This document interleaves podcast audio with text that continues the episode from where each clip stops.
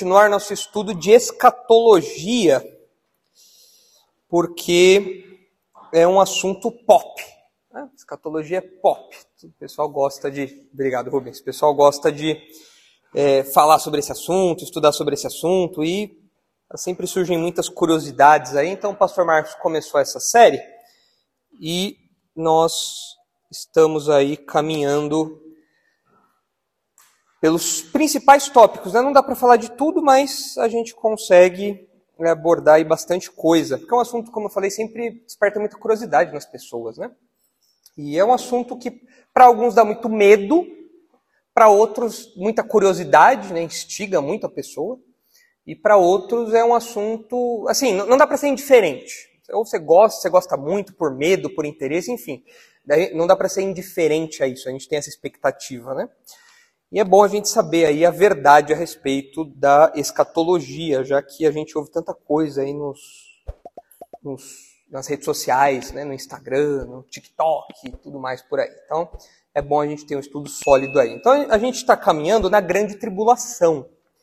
Aqui os irmãos sabem, já estudaram com o pastor Marcos, é um período é, de sete anos, na nossa visão, um período de sete anos, que é, conta com juízos de Deus e é aquele período em que Deus age, Deus trata de modo especial com Israel. É a 70 semana de Daniel, famosa 70 semana de Daniel. Mas é claro que os outros eventos é, mundiais acontecem, não só relacionados a Israel. O universo todo é impactado aí pelas, pelas expressões de juízo de Deus e tudo mais. E na semana passada, nós estudamos com o pastor Marcos Daniel capítulo 7, que os irmãos devem se lembrar que era um, é um capítulo que Daniel tem uma visão a respeito de uma, uma sequência de reinos. Os irmãos lembram quais são os quatro reinos? Eram quatro reinos e quatro animais. Os irmãos lembram? Babilônia. Qual era o animal da Babilônia? Lembra, Gibi? Leão alado, isso aí, o leão alado. Ok. Babilônia, depois da Babilônia, Medo-Persa, né? A Média Persa. Qual era o animal que representava ali? O urso, isso, era o urso. Né?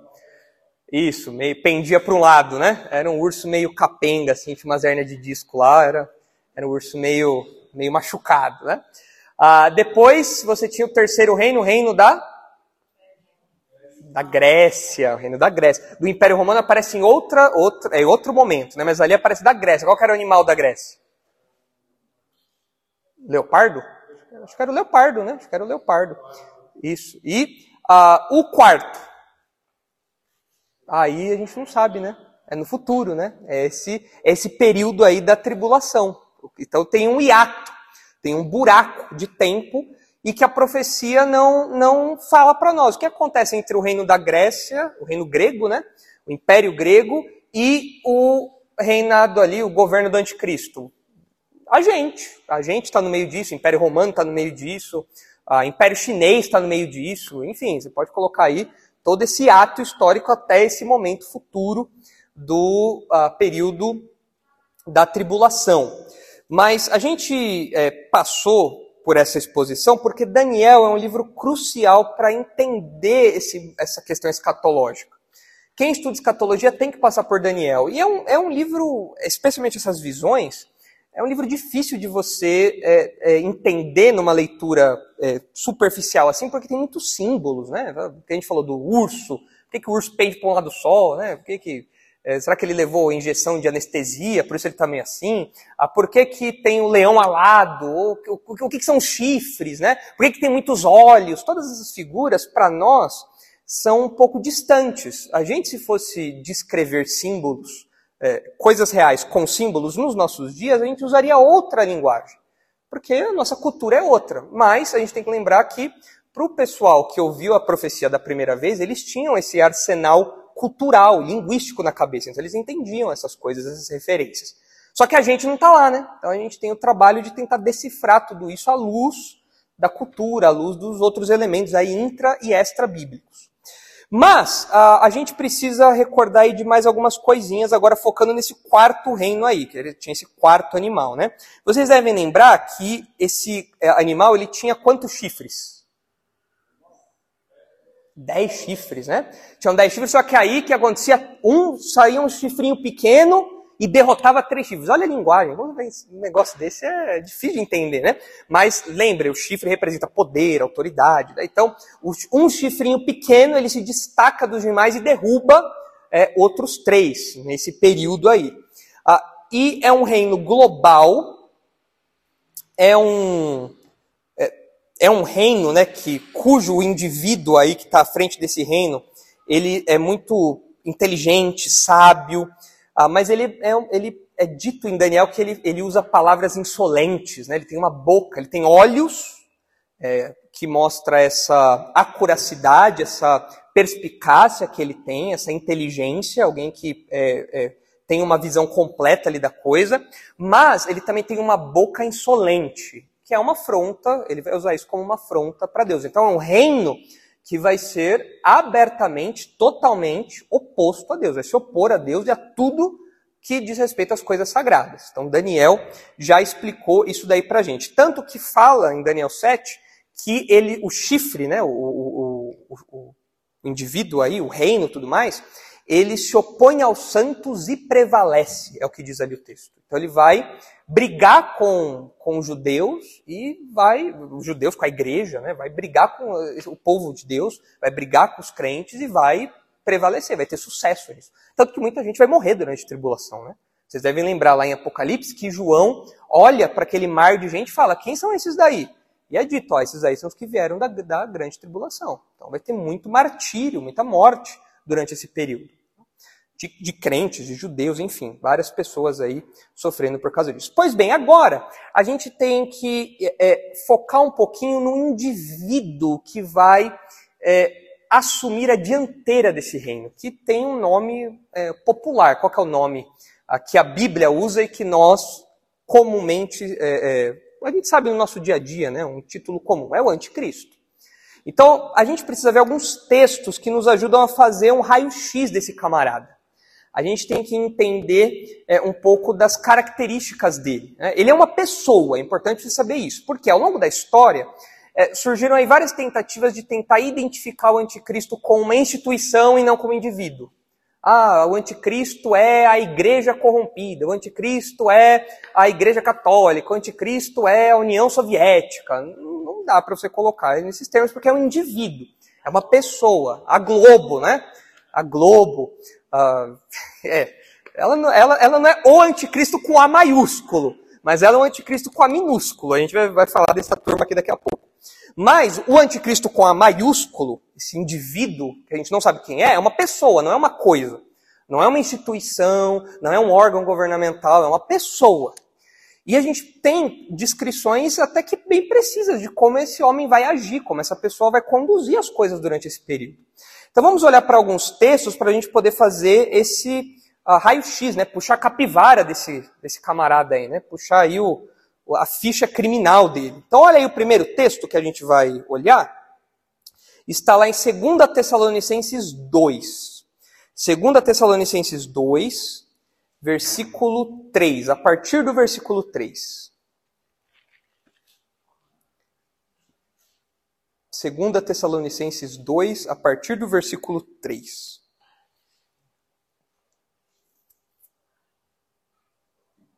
Olha só aí.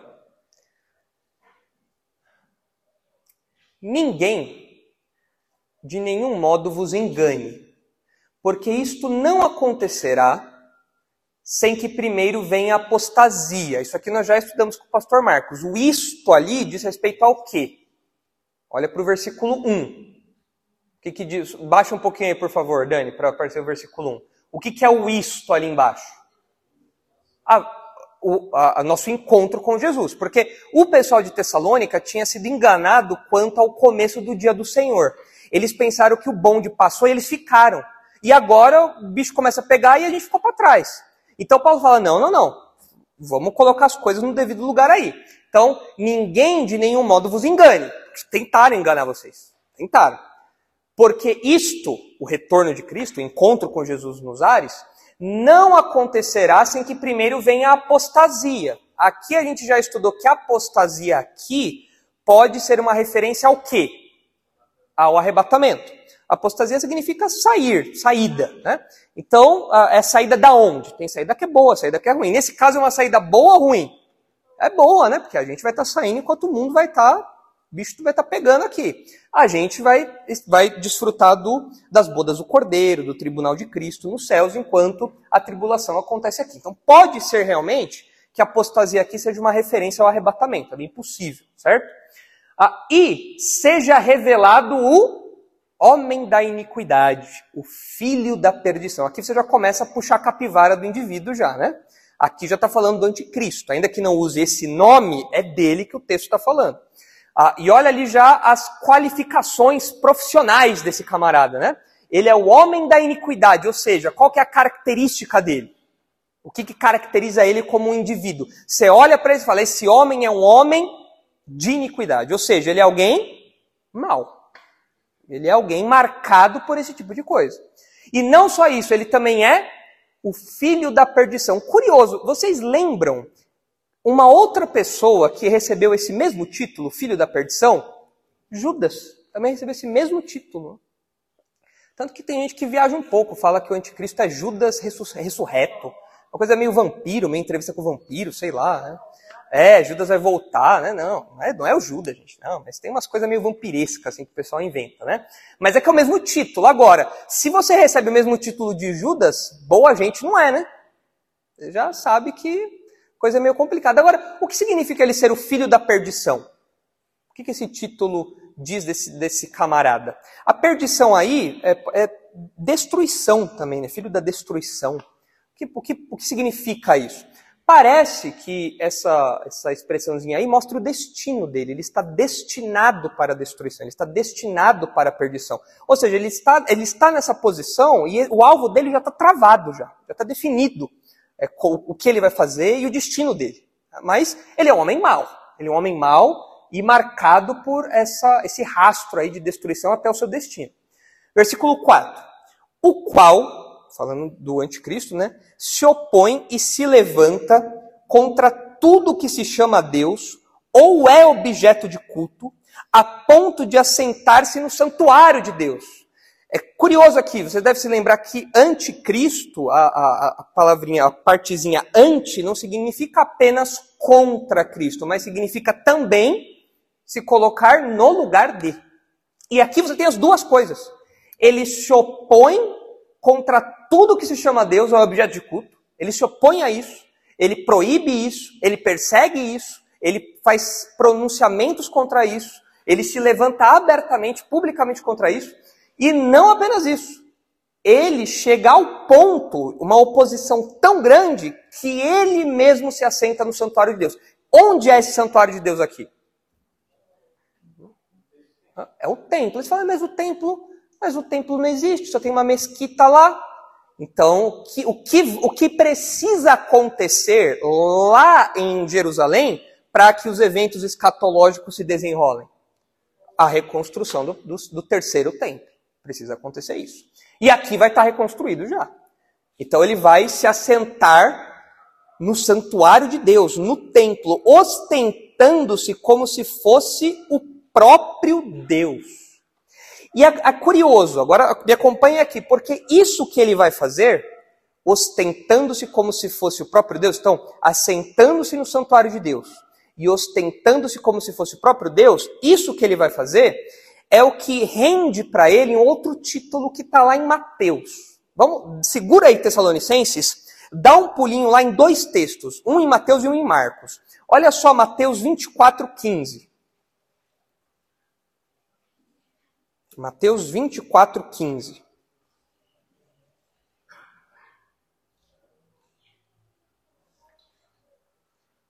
Olha aí, Jesus está falando da grande tribulação, o seu sermão escatológico, né? E ele diz: Quando, pois, virdes o abominável da desolação, de que falou o profeta Daniel no lugar santo, quem lê, entenda. Aí você fala, mas Eu preciso entender, mas como é que eu vou entender? Então vamos. Jesus deu a dica. Onde é que está falando disso? Em Daniel. Beleza, segura essa informação aí, mas você tem, que, você tem que destacar aquele título, o abominável da desolação. O que é abominável da desolação? Tem alguma tradução diferente aí? Ou não? Todas trouxeram abominável da desolação. Hum? Grande terror? É. Desolação é, é abominável, a gente sabe que é algo abominável, né? Destruição arrasadora? É é, é a ideia de algo que vai deixar todo mundo perplexo. É um sacrilégio terrível. É a ideia de é, é, algo tão absurdo que vai ser feito, uma profanação tamanha que todo mundo vai ficar perplexo, perplexo. E lá em Tessalonicenses já foi falado. O que, que é que ele vai fazer? Ele vai se assentar no templo e pedir adoração para ele mesmo. Aí você fala, ah, pastor, mas esse tipo de coisa não acontece. Ao longo da história já aconteceu algumas vezes, sim. Não é, não, isso não vai ser inédito, não ah, imperadores invadirem templos e pedirem adoração para si, isso daí era água na antiguidade, isso daí era arroz e feijão, isso era mato. Então no futuro vai acontecer de novo, a nível global, que o anticristo vai fazer isso lá em Jerusalém. Agora olha aí, Marcos 13, 14. É o texto paralelo, só que Marcos adiciona um detalhezinho interessante. Olha só, Marcos 13, 14. E depois a gente precisa voltar para Daniel para ver, né? Jesus falou. É, quem lê entende, então a gente tem que ler Daniel para entender, né? Olha só, é, Marcos 13, 14. Quando, pois, virdes o abominável da desolação situado onde não deve estar. Tem alguma tradução diferente para esse situado? Alguma coisa em pé ou no lugar? Tem alguma tradução assim? No lugar? No lugar onde não se deve estar então os que estiverem na Judéia fugem para os montes. O que, o que, o, qual que detalhezinho que Marcos dá aqui para nós? Que é esse abominável é um indivíduo, é um título para ele. Aquilo que ele faz rende para ele um título. Ele é um, um cara terrível que vai fazer algo profano ali, e isso vai deixar todo mundo perplexo. Agora a gente tem que ir para Daniel, para entender o que, que é esse indivíduo aí, por que, que ele recebe esse título, né? Primeiro texto de Daniel rapidinho, vamos lá. Olha que a gente está fazendo uma cascata, né? Saiu de Tessalonicenses, foi para os evangelhos e agora vai para Daniel. Mas eu prometo que a gente volta para Tessalonicenses depois. Vamos lá. Daniel 9. Olha só, Daniel 9, 27. Primeiro texto. Daniel 9, 27. Olha só. Ele fará firme aliança com muitos por uma semana. Quem é o ele aqui? É o anticristo. Na metade da semana, quanto que é metade de uma semana? Três e meio. Então, três anos e meio, três anos e meio, a gente já está com isso claro na cabeça. Na metade da tribulação, fará cessar o sacrifício e a oferta de manjares. Sobre a asa das abominações virá o assolador, até que a destruição que está determinada se derrame sobre ele. Aqui parece que aquele título Filho da Destruição já se aplica bem também. Você fala, ah, então ele está destinado realmente para isso. Agora pula para Daniel 11. Daniel 11, 31.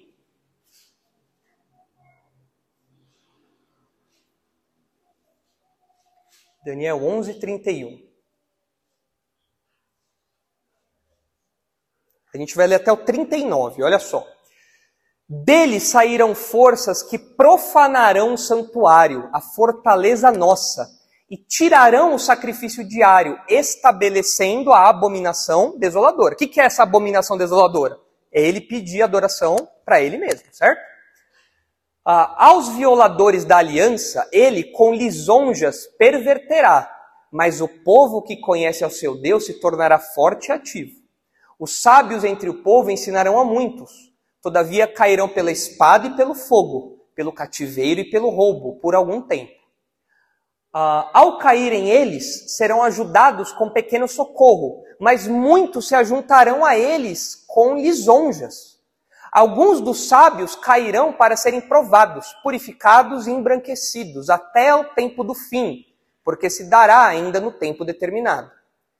Este rei fará segundo a sua vontade, aqui é o anticristo, esse rei aqui é o anticristo.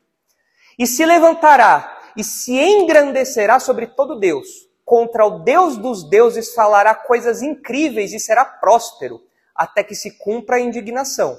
porque aquilo que está determinado será feito. Não terá respeito aos deuses de seu pai, nem ao desejo de mulheres, nem a qualquer deus, porque sobre tudo se engrandecerá. Mas em lugar dos deuses honrará o Deus das fortalezas. A um Deus que seus pais não conheceram, honrará com ouro, com prata, com pedras preciosas e coisas agradáveis. Com o auxílio de um Deus estranho, agirá contra as poderosas fortalezas. E aos que o reconhecerem, multiplicar-lhes-á a honra e fá-los a reinar sobre muitos, e lhes repartirá a terra por prêmio. Ou seja, ele é um cara que tem influência global, ele é um camarada que ele é energizado por uh, uma uh, entidade, por um ser maligno, que nós vamos ver que é o próprio diabo, que vai capacitá-lo, e ele vai enganar até mesmo as, os judeus, vai enganar as pessoas ali, vai, vai promover mentiras, enganos, milagres, enganando essas pessoas. É terrível o que esse homem vai fazer. E agora pula para o capítulo 12, versículo 11. Capítulo 12, versículo 11. Depois do tempo em que o sacrifício diário for tirado e posta a abominação desoladora, haverá ainda 1290 dias. Quanto, é, quanto em meses, em anos, dá quanto? 1290. Divide aí. Dá três anos e meio, acho que dá, acho que dá três anos e meio em um mês, eu acho. Não é? Faz a conta aí. Quem é bom de matemática, faz uma continha aí. Divide aí, Gilberto. 1290 por 30. Vamos ver quanto é que dá. Acho que vai dar três anos e meio e um chorinho. Vamos ver. 43 meses, né? Agora divide por 12 aí. 3,6. Então tem um chorinho aí ainda que parece que tem, depois dos três anos e meio, em algum momento aí vai ter ainda alguma, alguma diferença aí de, de atividade. Bom, em todo caso, já dá para perceber aqui que Daniel está falando de qual período da tribulação? Dos anos de paz ou dos anos de sofrimento? Sofrimento. Por quê? Porque ele fala que a partir do momento que o sacrifício diário for tirado, e essa abominação se colocar ali para ser adorado, a partir desse momento pode contar 1290 dias. Então, os crentes dessa época, eles vão ter parâmetros bem claros, né, do que, que ó, isso que está acontecendo agora, marca no relógio, daqui vai, vai rolar tanto tempo. Muito precisa a profecia bíblica nesse, nesses termos aí. Pois bem, agora aqui um, um detalhe interessante, né? A, ao longo da história, é, algumas pessoas tentaram associar essa abominação desoladora com é, é, episódios da história, dizendo que isso já aconteceu e que a gente não precisa esperar isso acontecer no futuro, porque isso já aconteceu no passado. Então, geralmente associam esse, essa abominação a Antíoco Epifânio. Já ouviram falar de Antíoco Epifânio? Ah, esse camarada, quando ele invadiu ah, o, o, templo, invadiu Jerusalém em 167 a.C., é, isso, 167 a.C., ele realmente é, profanou ali o templo. Ele sacrificou porcos no templo, ele colocou uma estátua de Zeus no templo, ele fez uma bagunça ali mesmo. Ele realmente fez algo terrível, ele profanou tudo aquilo ali. E uh, interrompeu o sacrifício diário, como o texto fala. Então o pessoal fala, viu, ó, o Antíoco Epifânio já cumpriu todos os requisitos tal, mas não, não cumpriu não. Ele poderia ter sido um bom candidato ali na época, mas o problema é que o resto da profecia não se cumpriu com ele. Essa questão dos dias, a questão de outras coisas que ele faz na sequência não casam com o Antíoco Epifânio. Mas você fala, nossa, pastor, mas o cara fez exatamente isso. Ele entrou no templo, ele sacrificou porco ali, ele que, que, será que não é isso mesmo? Não é algo abominável? É algo abominável. É algo que para o judeu foi marcante. Imagina, o judeu vê no templo um porco sendo sacrificado lá. É terrível. Mas não é disso que Jesus está falando lá. Lá em Mateus 24, Jesus está falando de algo que ainda vai acontecer no futuro. Agora, quando a gente olha para Antíoco Epifânio, realmente o que ele fez foi grave, foi sério. Agora, parece que é uma miniatura do que vai acontecer no futuro. Então, o que Antíoco Epifânio fez foi um, uma prévia, foi uma amostra grátis, foi um, um, um gostinho do que vai acontecer de fato no futuro em escala muito maior com o anticristo. Então é assim que a gente interpreta isso aqui na igreja. Os irmãos, a nossa visão é essa. É, isso que nós estamos lendo aqui do abominável da desolação, esse, esse indivíduo, ele não existiu na história ainda. É algo futuro. Isso que ele vai fazer ainda é no futuro. No passado, você teve algumas prévias, mas não é a, a concretização dessa profecia aqui. Não é. Porque aí tem gente que vai falar assim, tá, pastor, entendi, mas o que acontece é o seguinte, ó, o Antíoco Epifano fez isso, e essa profecia terminou de ser concluída no ano 70, quando o templo foi destruído de vez. Então você tem um, um hiato aí, e aí vem a destruição do templo e pronto, agora se cumpriu. Não se cumpriu, não. Porque as coisas não aconteceram nos termos da profecia de Daniel. E Jesus estava apontando para ainda algo futuro. Então, é importante a gente ter isso em mente. Porque, às vezes, ah, no Brasil, a visão que prevalece em termos de literatura não é tão alinhada com a nossa em termos de escatologia. Então, às vezes, lendo um comentário ou outro, talvez os irmãos leiam isso. Ah, essa profecia se cumpriu, tal e tal. Não se cumpriu, não. Alguns detalhes podem ter se encaixado, mas o completo não se cumpriu, não. Diga, Jô.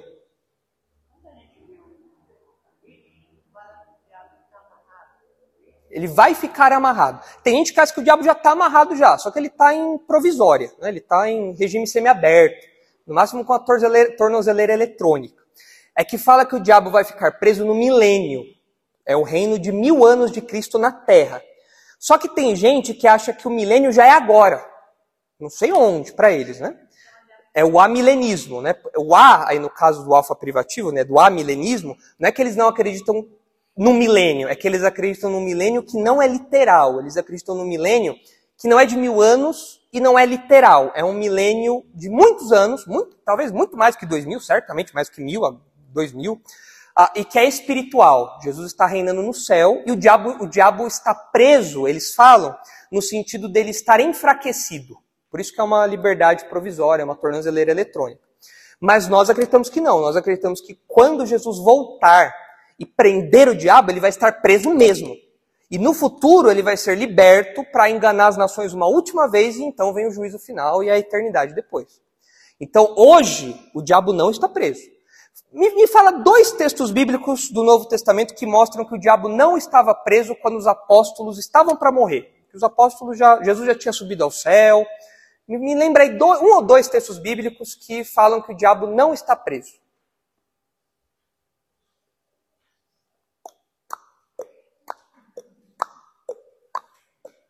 Ronaldo lembra de um. Ronaldo pregou no Help um desses. Qual que é o seu texto, Ronaldo? 1 Tessalonicenses fala que Paulo tentou ir até, Tessalônica, mas quem que impediu? Satanás impediu. É, só se for igual Marcola, né? Comanda da prisão. Né? Mas Paulo fala, foi Satanás, não foi o estagiário do Satanás, foi o Satanás que impediu. que mais? Um outro texto. Tem um famoso, tem um de um leão.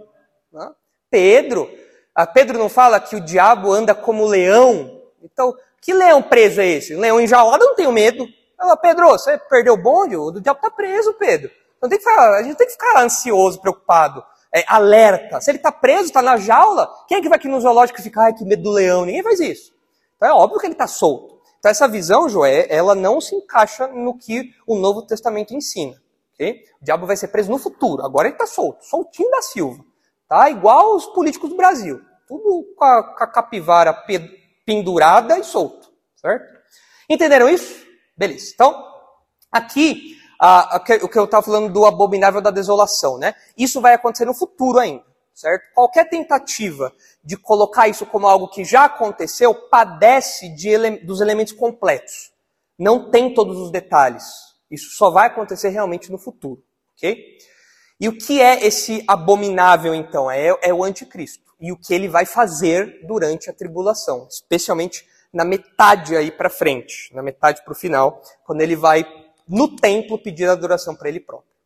Agora, fechando os parênteses que a gente abriu, vamos voltar para Tessalonicenses, né, para 2 Tessalonicenses 2. Então, a gente parou no versículo 4.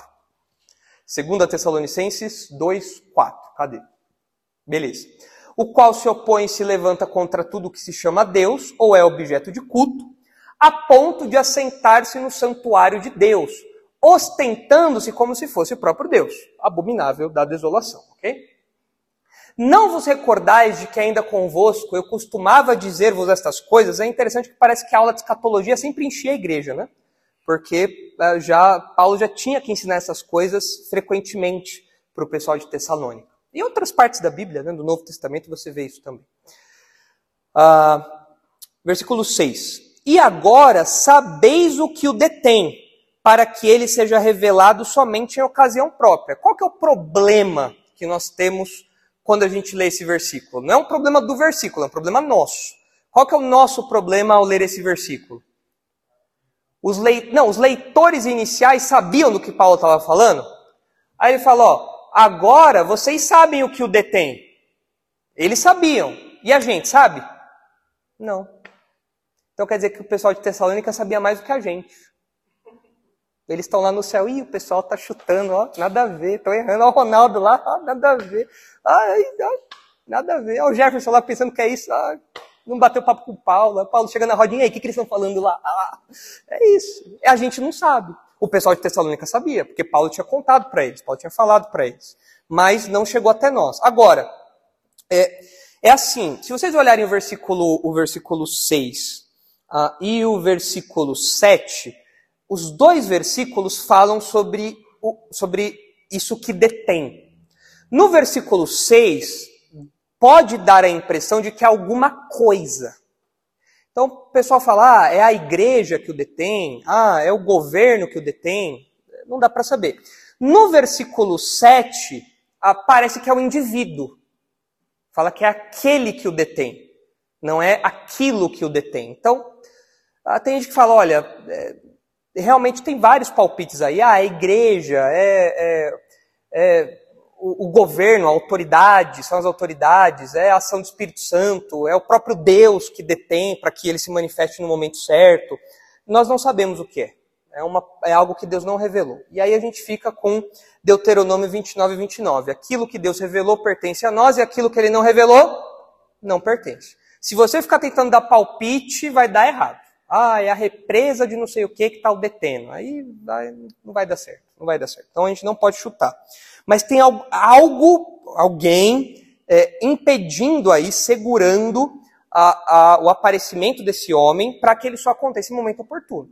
Agora, note, não significa que quando esse, essa barreira for quebrada é porque deu errado. E a barreira quebrou, aciona o plano de emergência. Não. É para que ele se manifeste na ocasião certa. Se isso não aconteceu ainda, é porque não é a ocasião certa. Não é o momento certo. Então nós aguardamos até o momento certo que isso vai acontecer. Pois bem, versículo 7. Com efeito, o mistério da iniquidade já opera. Você fala, meu Deus, o que é mistério da iniquidade? Tem alguma tradução diferente aí? Para mistério da iniquidade? Né? O que é desse mistério, né? Tem alguma tradução diferente ou não? Todas estão mistério da iniquidade. Misteriosa maldade. É ficou mais mística até, né? Misteriosa. Uh, né? Agora, olha só, como a gente pode entender isso? Né? Os, irmãos, os irmãos devem se lembrar o, qual é o sentido teológico da palavra mistério no Novo Testamento. O que, que é um mistério no Novo Testamento? É você chegar e falar, Paulo, eis que te digo, amanhã você vai deixar de ser solteiro. É isso? Não, seria bom, né, Paulo? Mas, né? É, seria bom, né? Esse que é o mistério do amor. Não, não é isso. O que, que, o que é mistério no Novo Testamento? Qual que é o significado teológico de mistério? Não é profetada, não é isso. O que, que é mistério no Novo Testamento, teologicamente falando? Aquilo que estava oculto antes e foi revelado aos tempos do Novo Testamento. Então, quando Paulo fala, por exemplo, o mistério de Cristo, que é o próprio Cristo, é algo que estava oculto nas páginas do Antigo Testamento, mas que aos tempos do Novo foi revelado. Agora, quando a gente lê aqui mistério da iniquidade, se a gente pegar esse significado da palavrinha, é algo que naquele momento ainda não era plenamente revelado. É algo, é uma iniquidade, é uma maldade, é uma pecaminosidade, é uma perversidade que ainda não estava plenamente revelada. Por quê? Porque seria apenas no futuro, quando aparecesse o anticristo. Certo? Eu acho que faz sentido isso. Faz sentido para vocês? Casa com a explicação da, da, da palavra, né? o sentido da palavra no Novo Testamento.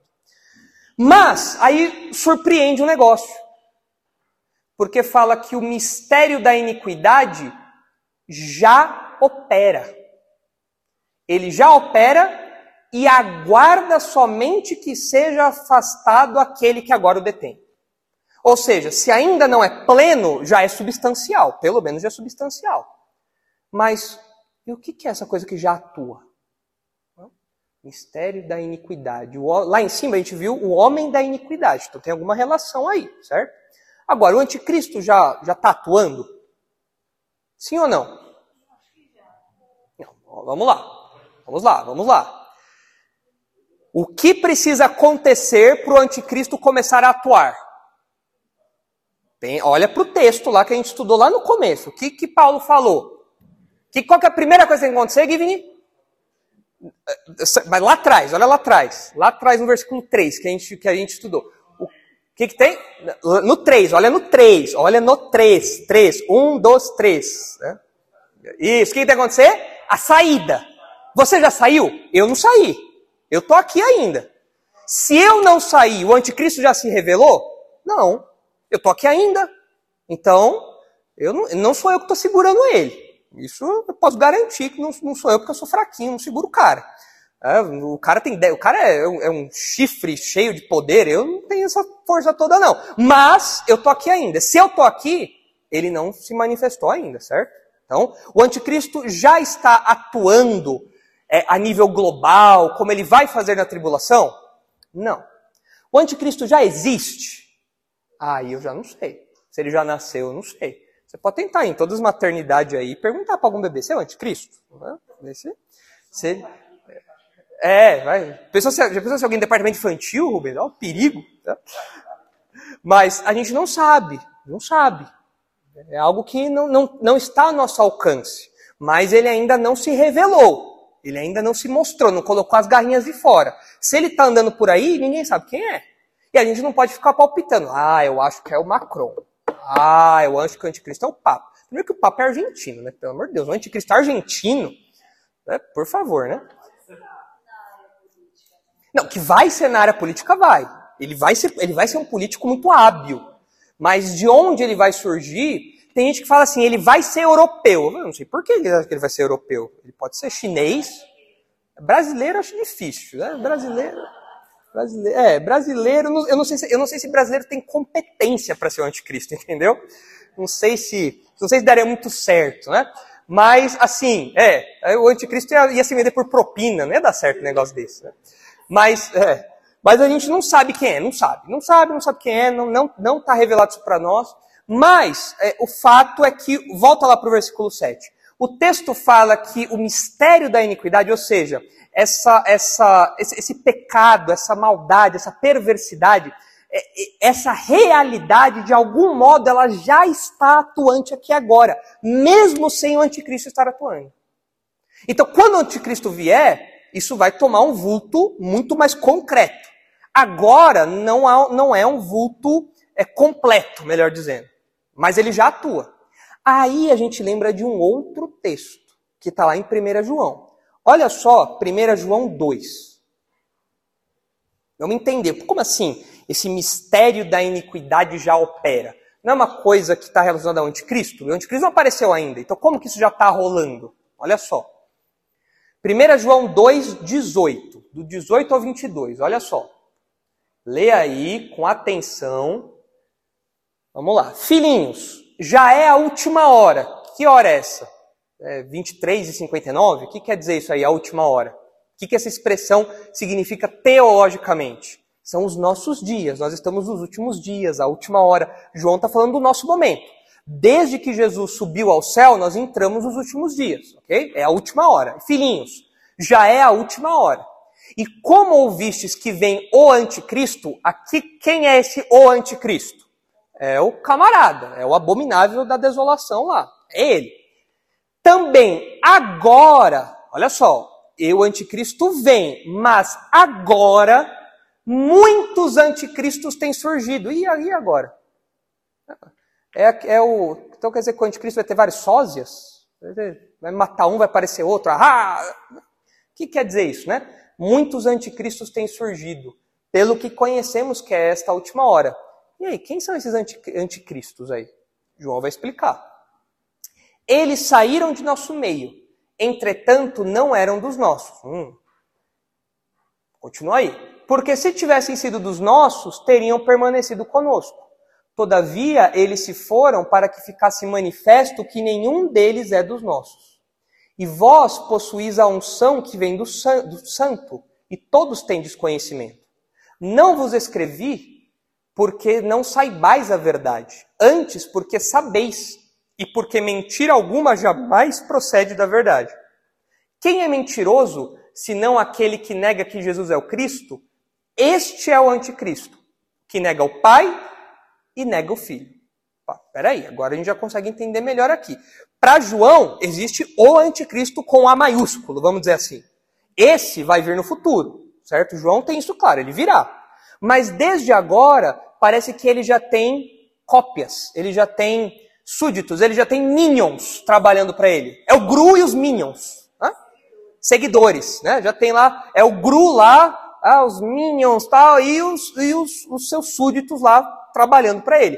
Quem são esses anticristos com A minúsculo? Os falsos profetas, os falsos mestres que na época de João estavam é, pregando a ideia de que dava para viver uma vida imoral e ainda assim ser íntimo com Deus. João fala negativo, não pode. E eles saíram da igreja falando que estavam bem com Deus, mas na verdade eles nunca foram do nosso. É o verdadeiro apóstata aqui. Aquele que diz ser crente, mas não é crente. Nunca foi. Tanto que foi embora da igreja. Esse, esses falsos mestres, João fala, eles, esse daí é o anticristo. São os anticristos. Tem vários. Vários. Mas isso só na época de João, hoje em dia não tem mais, né? Só no Brasil deve ter uns 80%. Né? Olha aí um pouquinho mais para frente, olha João 4. João 4, 1.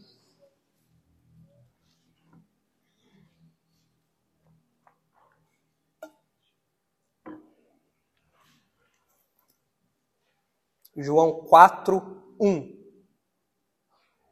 Do 1 ao 6, olha só. Ah, ah, não, perdão, é 1 João, Dani. 1 João 4. Falei João, né? 1 João 4. É a sequência aí da, da ideia de João. 1 João 4, 1. Aí. Amados, não deis crédito a qualquer espírito. Aqui é uma orientação para os centros espíritas, né? Quando você vai baixar os santos, é isso? Não, né?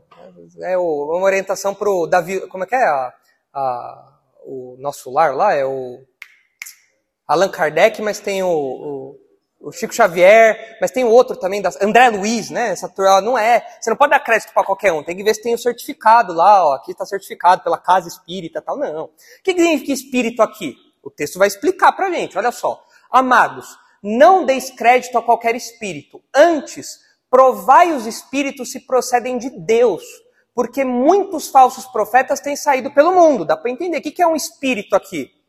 É o ensino, é a mensagem, é a pregação de alguém. Você tem que provar aquilo. Tanto que vocês devem lembrar que tem um dom que é, que é o discernimento de espíritos. Né? E eu lembro de uma, uma, uma moça que estava comigo no seminário e ela achava que esse dom era da pessoa que tinha podia ver fantasmas. Ela pode discernir espíritos. Ah, isso aqui é bom, isso aqui é mal. Não, nada a ver. O que é discernir espírito? É ter a habilidade de ver se uma, se uma, uma, uma pregação, um ensino é verdadeiro ou falso. João fala que todo crente tem isso. Todos nós temos essa, essa habilidade de discernir espíritos. Todos temos isso. Olha só. Nisto reconheceis o Espírito de Deus. Todo espírito que confessa que Jesus Cristo vem em carne é Deus. Por quê? Porque a turma aqui, os falsos mestres, eles eram protognósticos, era um ensino que estava começando a ganhar forma. Eles defendiam que Jesus tinha só uma aparência humana, mas ele era meio fantasmagórico. Então você passava a mão nele, uau, uau, uau, não tinha não tinha carne. Jesus, João fala, não, quem nega que Jesus vem em carne, esse, esse daí é, é, um, é um espírito mentiroso, está errado. Porque se Jesus não veio em carne, a gente está salvo? Não, porque nós somos de carne. A gente não tem um substituto igual, né? E todo espírito que não confessa Jesus não procede de Deus. Pelo contrário, este é o espírito do anticristo, a respeito do qual tendes ouvido que vem e presentemente já está no mundo. Filhinhos, vós sois de Deus e tendes vencido os falsos profetas, porque maior é aquele que está em vós do que aquele que está no mundo. Eles procedem do mundo. Por esta razão, falam da parte do mundo e o mundo os ouve. Nós somos de Deus. Aquele que conhece a Deus nos ouve. aquele que não é da parte de Deus não nos ouve. Nisto reconhecemos o espírito da verdade e o espírito do erro. Agora olha ali o versículo 3. Olha ali como João é claro. Este é o espírito de quem? Do anticristo. Ou seja, parece que a disposição, o ensino, a mentira, o engano, o erro do anticristo, do anticristo com A maiúsculo, já está em operação há muito tempo. Ele fala, na época dele, ó, o espírito do anticristo, a respeito do qual tendes ouvido que vem, e presentemente já está no mundo. As pessoas são enganadas hoje? As pessoas seguem mentiras hoje? As pessoas acreditam em várias coisas sobre Jesus, menos, menos a verdade de que Jesus é o Filho de Deus, o Deus encarnado que veio ao mundo para morrer pelos nossos pecados na cruz, ressuscitou ao terceiro dia. As pessoas creem loucuras menos nisso? Sim. Ou seja, o espírito do anticristo, o espírito do engano, o mistério da iniquidade já está operando. Já está conduzindo as pessoas do mesmo jeito. Ah, enfim, olha agora 2 João 7. Para a gente fechar aí essa, esse parênteses na teologia joanina. Olha aí, 2 João 7. Só tem um capítulo, né? Então é 2 João 7. Olha só. 2 João 7. Porque muitos enganadores têm saído pelo mundo fora, os quais não confessam Jesus Cristo vindo em carne. Assim é o enganador e o anticristo. Então pergunta: para os apóstolos, especialmente para João e para Paulo, né, que nós estamos vendo aqui, esse indivíduo, esse anticristo, ele é do futuro ou do passado? Do futuro. Ele é um indivíduo ou é uma instituição, é uma entidade impessoal? É um indivíduo. Ah, essa, ainda que ele esteja reservado ao futuro, o que fica claro é que aquilo que ele vai ensinar, aquilo que ele vai propor, o caminho que ele vai direcionar as pessoas, isso já está em vigor hoje. E o que a gente vai ter no anticristo com A maiúsculo é o ápice disso. Por quê? Porque ele próprio vai chegar no, no templo e falar: me adorem agora. Agora eu sou, eu sou Deus e vocês têm que me adorar. Então percebam que, voltando lá para Tessalonicenses, está aí, o versículo 7 agora faz todo sentido, a gente entende isso. Ó. Com efeito, o mistério da iniquidade já opera e aguarda somente que seja afastado aquele que agora o detém. Certo? Muito bem, continua aí agora versículo 8. Então será, de fato, revelado o iníquo, a quem o Senhor Jesus matará com o sopro de sua boca e o destruirá pela manifestação da sua vinda. Dani, não precisa abrir aí, eu vou abrir aqui rapidinho. Olha só o que diz Apocalipse 19 sobre esse evento futuro, né? que fala que Jesus matará o anticristo com o sopro da sua boca. Olha só Apocalipse 19, 20. Apocalipse 19, 20. Olha só. Mas a besta foi aprisionada. aprisionada. Quem é a besta aqui? É o anticristo. ok? Tem duas bestas em Apocalipse, duas feras. Vai falar besta, é, a gente é, é, falar besta na nossa, na nossa cultura, ainda que signifique fera, não tem essa ideia de uma fera. Mas aqui é a fera, né? A besta. Tem duas. Eu tenho o falso profeta e o anticristo. Aqui é o anticristo. Mas a besta foi aprisionada, e com ela o falso profeta, que com sinais feitos diante dela, seduziu aqueles que receberam a marca da besta e eram os adoradores da sua imagem. Os dois foram lançados vivos dentro do lago de fogo que arde com enxofre. Então tá lá. Vai ser lançado lá. Quando isso? No começo do milênio. Quando Jesus voltar, ele próprio vai lançar essa turma no Lago de Fogo. E durante o milênio esse pessoal vai estar lá aprisionado. O diabo vai estar aprisionado também. Vai ser um período onde esses, essas pessoas não vão estar em atuação. Certo? Ok? Volta para Tessalonicenses agora. 9. Ora, o aparecimento do iníquo é segundo a eficácia de Satanás com todo o poder e sinais e prodígios da mentira. Quem é que vai energizar o anticristo? Diabo. Ah, interessante, né? Ah, a gente está acostumado no meio evangélico a, a, a, hipervalorizarem a ação de Satanás, né? Colocarem Satanás como responsável por tudo, né? E aí, só que tem um outro extremo. Qual que é o outro extremo? É você achar que Satanás não tem poder nenhum. Né? Você até esquece que o diabo existe. Né? Tem, uns, tem uns que até prendem ele. Né? Tá? Mas qual que, qual, que é, qual que é a visão correta? Satanás é um ser poderoso? Satanás é um ser poderoso. E como a gente percebe o poder dele aí? Olha só. Esse homem, o anticristo, operando pela energia, pelo poder de Satanás, ele vai ter poder, sinais e prodígios da mentira. Ele vai fazer milagres, maravilhas, que vai levar as pessoas ao engano. Pode acontecer hoje do diabo fazer coisas, sinais maravilhosos para enganar as pessoas? Por isso que quando a gente ouve, né? Ah, houve milagre em tal lugar. Ah, porque tal pessoa tinha uma, um negócio e aconteceu tal coisa com ela. A gente tem que lembrar, Deus não é a única fonte de poder sobrenatural. Deus é Deus, o diabo não é Deus. O diabo não é um Deus mau. Claro que não. Mas o anticristo vai agir pelo poder do diabo e vai fazer coisas incríveis. Então, nem, nem tudo maravilhoso, nem todo milagre que acontece no nosso mundo tem origem é, divina, origem boa. O diabo pode operar maravilhas também.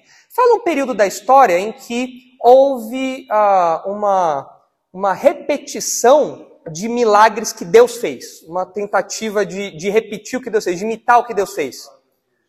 Os, os é, é, magos do Egito. Lembra que é, o Arão e o Moisés faziam coisas e eles imitavam. Até que chegou um ponto que eles não conseguiam mais, né? mas eles, eles imitaram um monte de coisa. Da onde vem esse poder? De onde vem essa capacitação? O próprio diabo, seus demônios. Então, esse texto nos lembra disso. Cuidado, nem todo milagre tem origem divina. Nem todo milagre tem origem divina. Ah, naquela igreja acontece só milagre.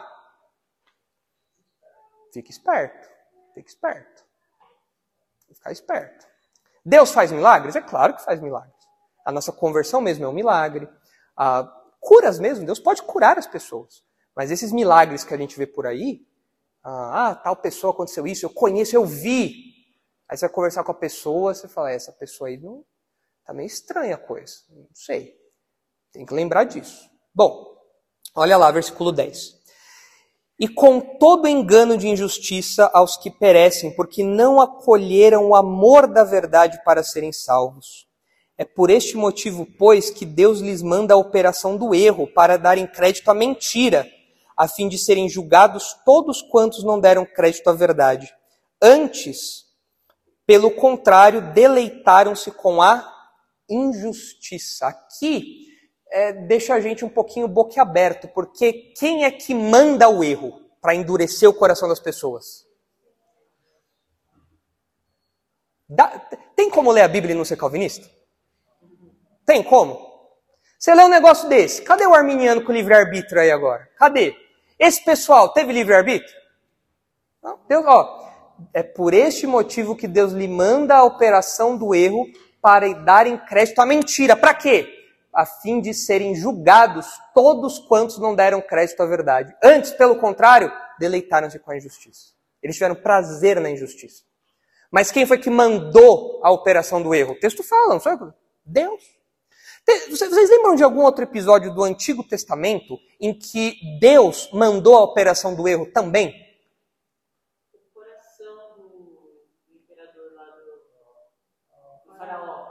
Ele, ele endureceu o coração do faraó, né? Mas tem um outro episódio que nós já estudamos aqui um bom tempo atrás de manhã, no livro dos reis, em que acontece de um, de um, de um espírito enganador ser enviado por Deus para enganar quem? A, começa com A e acaba com Cabe. Acabe. Acabe. Aconteceu também. Eu não lembro o capítulo exato agora, mas depois os irmãos vêm lá no final de Primeiro Reis. Lá vai ter esse episódio aí. Final de Primeiro Reis, comecinho de Segundo Reis. Acho que é final de Primeiro Reis. Tem lá. Então, isso já aconteceu no passado e vai acontecer de novo agora. Porque Deus é, Deus é soberano. Né? Agora, isso tira a responsabilidade desse pessoal que deu crédito à mentira? Por, onde do texto mostra que eles são responsáveis pelo que eles fizeram? Eles deleitaram-se. Ou seja, eles curtiram a mentira, né? Eles apoiaram, aprovaram a mentira. Então eles, tanto que eles vão ser julgados por isso. Então eles são responsáveis. É o paradoxo. Soberania de Deus, responsabilidade humana. Tá ali, não tem como tirar, certo? Muito bem. E agora, para a gente terminar, vamos rapidinho ver Apocalipse 13. E aí a gente fecha o anticristo.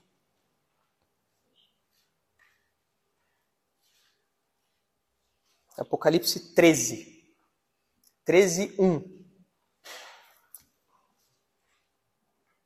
Que é. Agora, com tudo que a gente viu, aqui vai ficar facinho de entender agora, certo? Já puxa uma capivara do camarada, agora dá para entender aqui tudo. Olha só. Vi emergir do mar. Por que do mar aqui? O que, que significa mar mesmo? Na, na, na mente do homem antigo, o que, que é o mar? O que, que o mar representa para o homem antigo? Hã? Perturbação, medo, caos, né? Representa isso.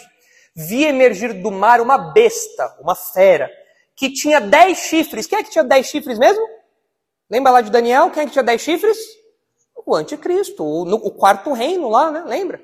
Então, vi emergir do mar uma besta que tinha dez chifres e sete cabeças, falando aí da, da autoridade, do poder aqui, uh, do governo né, que esse indivíduo vai ter.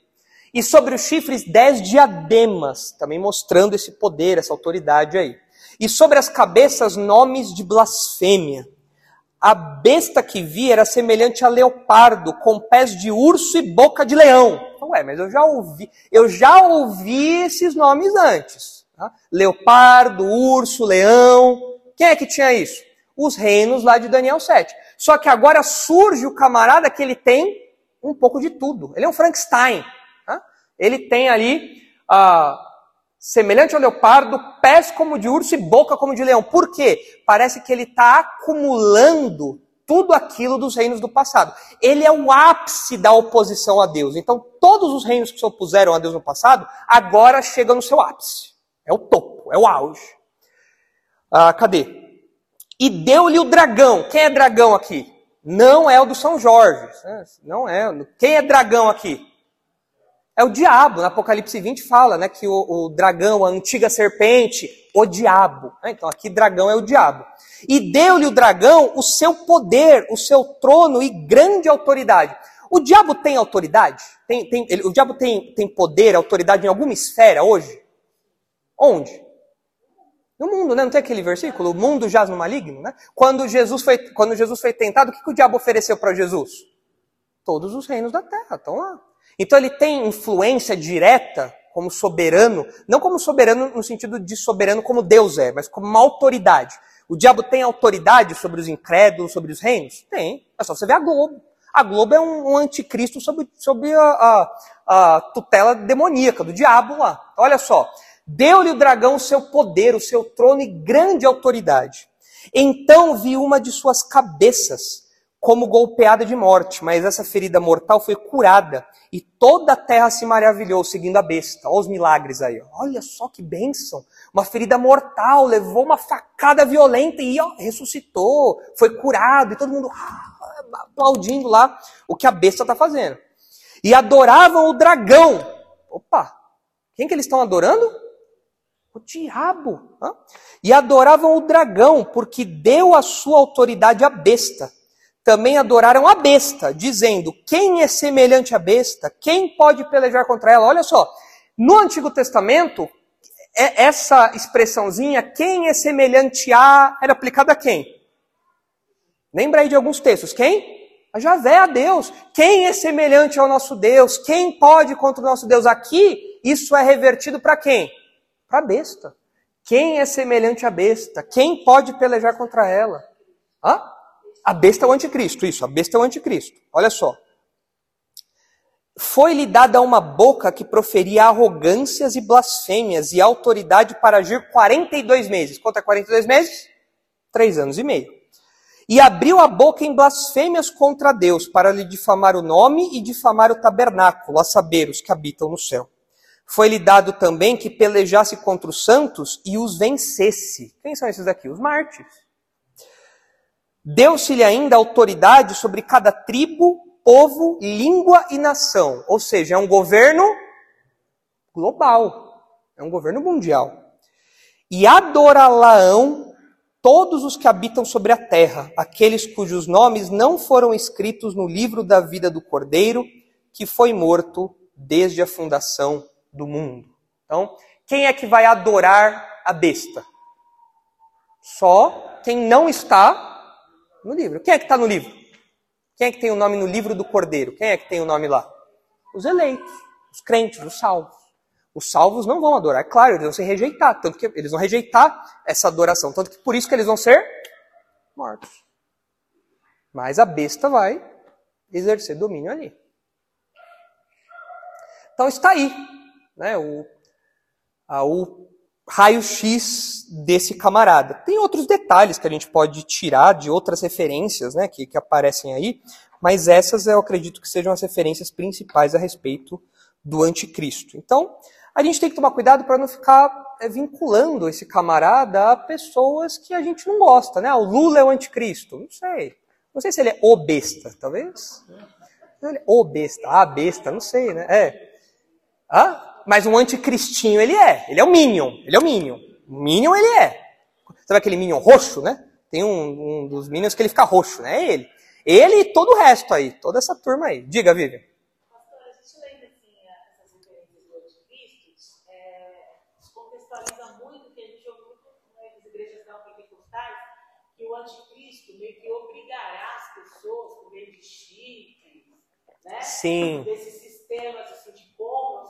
aceitar, me adorar para comprar, você morre, coisas assim do gênero. É, fica bastante claro na leitura de que as pessoas o reconhecerão como Sim, vão aplaudi-lo. Isso. Vontade, né? E não necessariamente por uma opressão é.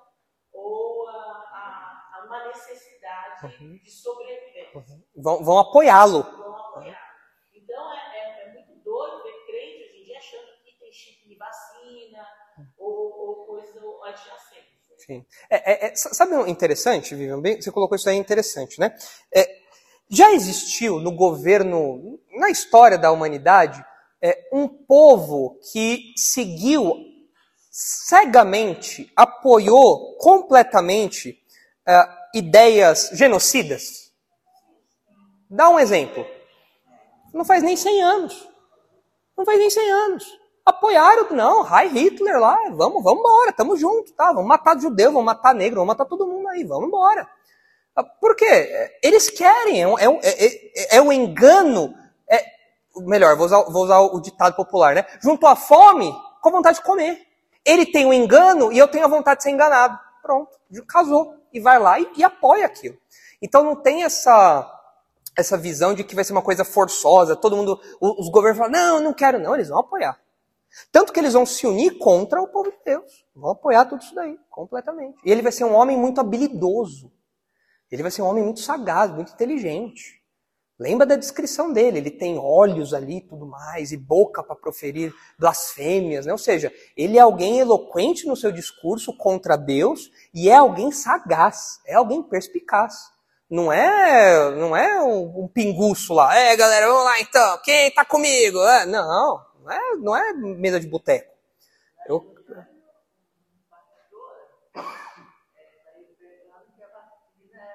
Aí, ó. Tem essas coisas, ah, a vacina é a marca da besta. Ah, porque se você tomar a vacina você vai estar adorando o anticristo. O anticristo nem apareceu. Não está adorando o anticristo, nem apareceu. Então vejam como, como, sabe, como estudar, ler os textos, colocar lado a lado, nos livra de coisas, assim, coisas bobas. Tomar uma vacina. Sei lá, colocar um. Ah, não, não vou, não vou botar. Vai aparecer um chip aí, não, não vou botar o chip. Ah, porque o chip é do anticristo, sei lá.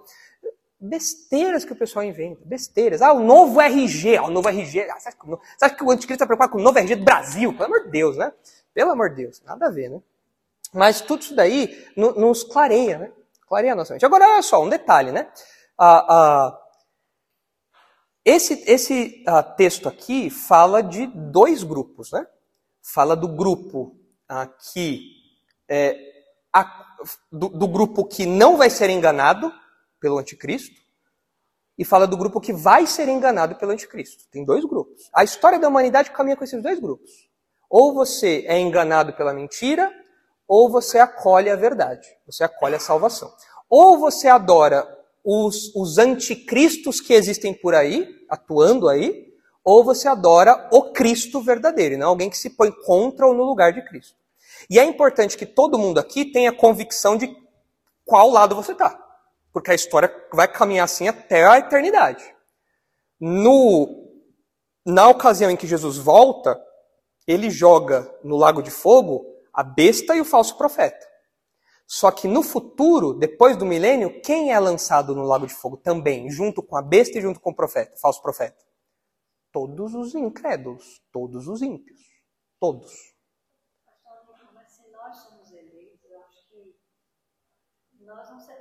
Não. Não, nós não seremos enganados, sim. Sim. Jesus não falou que, se possível, enganaria até os eleitos? Ou seja, não dá para enganar os eleitos. Né? Mas o que eu quero dizer é o seguinte: é importante que todo mundo tenha a convicção de ser um eleito. E como eu sei que eu sou um eleito? É saber se, é o que o João falou. Você tem o discernimento de crer que Cristo veio em carne. Ou seja, que ele nasceu como homem, Deus homem, para morrer pelos nossos pecados e nos abrir o caminho de salvação até Deus. Crer nisso é o caminho, é o único caminho. Nessa hora, com certeza, vai ser. Se a gente não for arrebatado, né? Assim, tomara que seja. É, eu, eu- espero estar certo, né? A graça Claro, com certeza. Com certeza. Com certeza. É, é só a gente lembrar, né? É, quando os apóstolos foram perseguidos, logo no começo da igreja, né? Antes de começar a perseguição, qual foi a promessa que Jesus fez para eles? Quando levarem vocês diante dos tribunais, fiquem tranquilos que vocês vão saber o que falar. Então, o Espírito Santo capacita o seu povo com coragem. Fez isso, no, fez isso em Atos. Com certeza. Com certeza. Hoje, dá medo. É, dá medo, dá medo. Mas é por isso que a gente. É, é, o, o- o que vence o nosso medo? É fazer terapia no psicólogo? Ai, sabe o que é, doutora? É que eu tô com medo da tribulação. né? O, que, que- o, que, que, o que, que é que vence o medo de- desse momento da história? O que, que vence esse medo? São as convicções bíblicas que a gente tem. É estudar. É estudar. É isso que lança fora o medo. É estudar. É estudar e crer nisso de coração. Não, eu creio, eu tenho convicção disso e vamos para cima. É isso que faz. E o Espírito Santo aplica essas verdades para a gente. Faz essas verdades ganharem vida. Mas muito bem, é, estudar todo esse período é conturbado, né? Muita coisa acontecendo né? no céu, na terra, e, enfim. E tem os, os- os agentes né? do diabo aí, o anticristo, o falso profeta, enfim. Mas hoje eram esses textos que eu queria expor para os irmãos. Certo? Oi? Isso, não, eu tô, eu tô tranquilo. Eu vou estar lá no céu comendo pipoca, lá vendo. É, é, é. Vai ter um banquete, né? Vai ter a bodas do cordeiro. Eu vou estar lá com a de frango lá, comendo lá, de boa lá, né? Não, mas o, o assim, é, eu, eu sou pré-tribulacionista por convicção e eu acho que é, isso não é, não é por conveniência, né? Falar, ah, é bom, né? Você acredita que você não passa pela tribulação, né? Mas eu tenho, nós temos motivos para acreditar nessa ordem dos, dos eventos, né? Mas é um livramento, sem dúvida alguma. A gente tem que ser grato a Deus por isso, Senhor. Obrigado, porque nesse período aqui eu vou estar longe. Eu não vou estar, eu vou estar passando lá no tribunal de Cristo, nas bodas do Cordeiro, eu vou estar desfrutando desse casamento. Exatamente. É depois, e quando a gente volta no final da tribulação, a gente volta de camarote. A gente volta com Jesus para botar ordem na casa, entendeu? Então, é, glórias a Deus por isso. É um privilégio nosso. A igreja é privilegiada. A igreja é singular. Israel não vai ter esse privilégio. Israel tem outras. A gente sempre olha para as promessas de Israel, né? Ah, eu queria ser judeu para ter essas promessas. Legal, legal ter essas promessas para Israel, maravilhoso. Mas Israel não tem a promessa que a gente tem de um casamento no céu e depois voltar com Jesus para botar ordem na casa. A gente tem esse, essa promessa. Então agradecer por isso, né? E que a gente vai ser liberto da, do convívio com esse cara. Imagina, um, imagina a raiva que você vai ter de ver um pronunciamento desse na TV.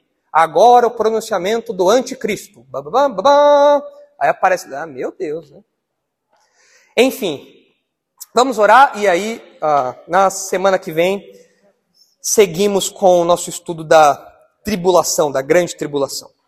Senhor, nós louvamos ao Senhor pela tua palavra, que nos livra da mentira, do erro, do engano. Obrigado porque a tua palavra elucida, Pai, uh, o que vai acontecer no futuro, mas aquilo que já acontece no presente. Livra-nos do engano, livra-nos do erro, orienta-nos como o Senhor fez por intermédio do apóstolo Paulo aos Tessalonicenses, dá-nos discernimento, dá-nos descanso no Senhor, para que essas verdades se alojem em nosso coração e nos encorajem, nos deem paz, que isso ah, tenha um efeito presente muito concreto na nossa vida. Obrigado porque o Senhor é o soberano da história e o Senhor, em Sua graça, revelou esses ah, pedaços do futuro para nós, de modo a reforçar a nossa convicção e a nossa fé no Senhor. Leve-nos agora em segurança para casa e nos proteja no resto dessa semana. É em nome de Jesus Cristo, Salvador, que nós oramos. Amém.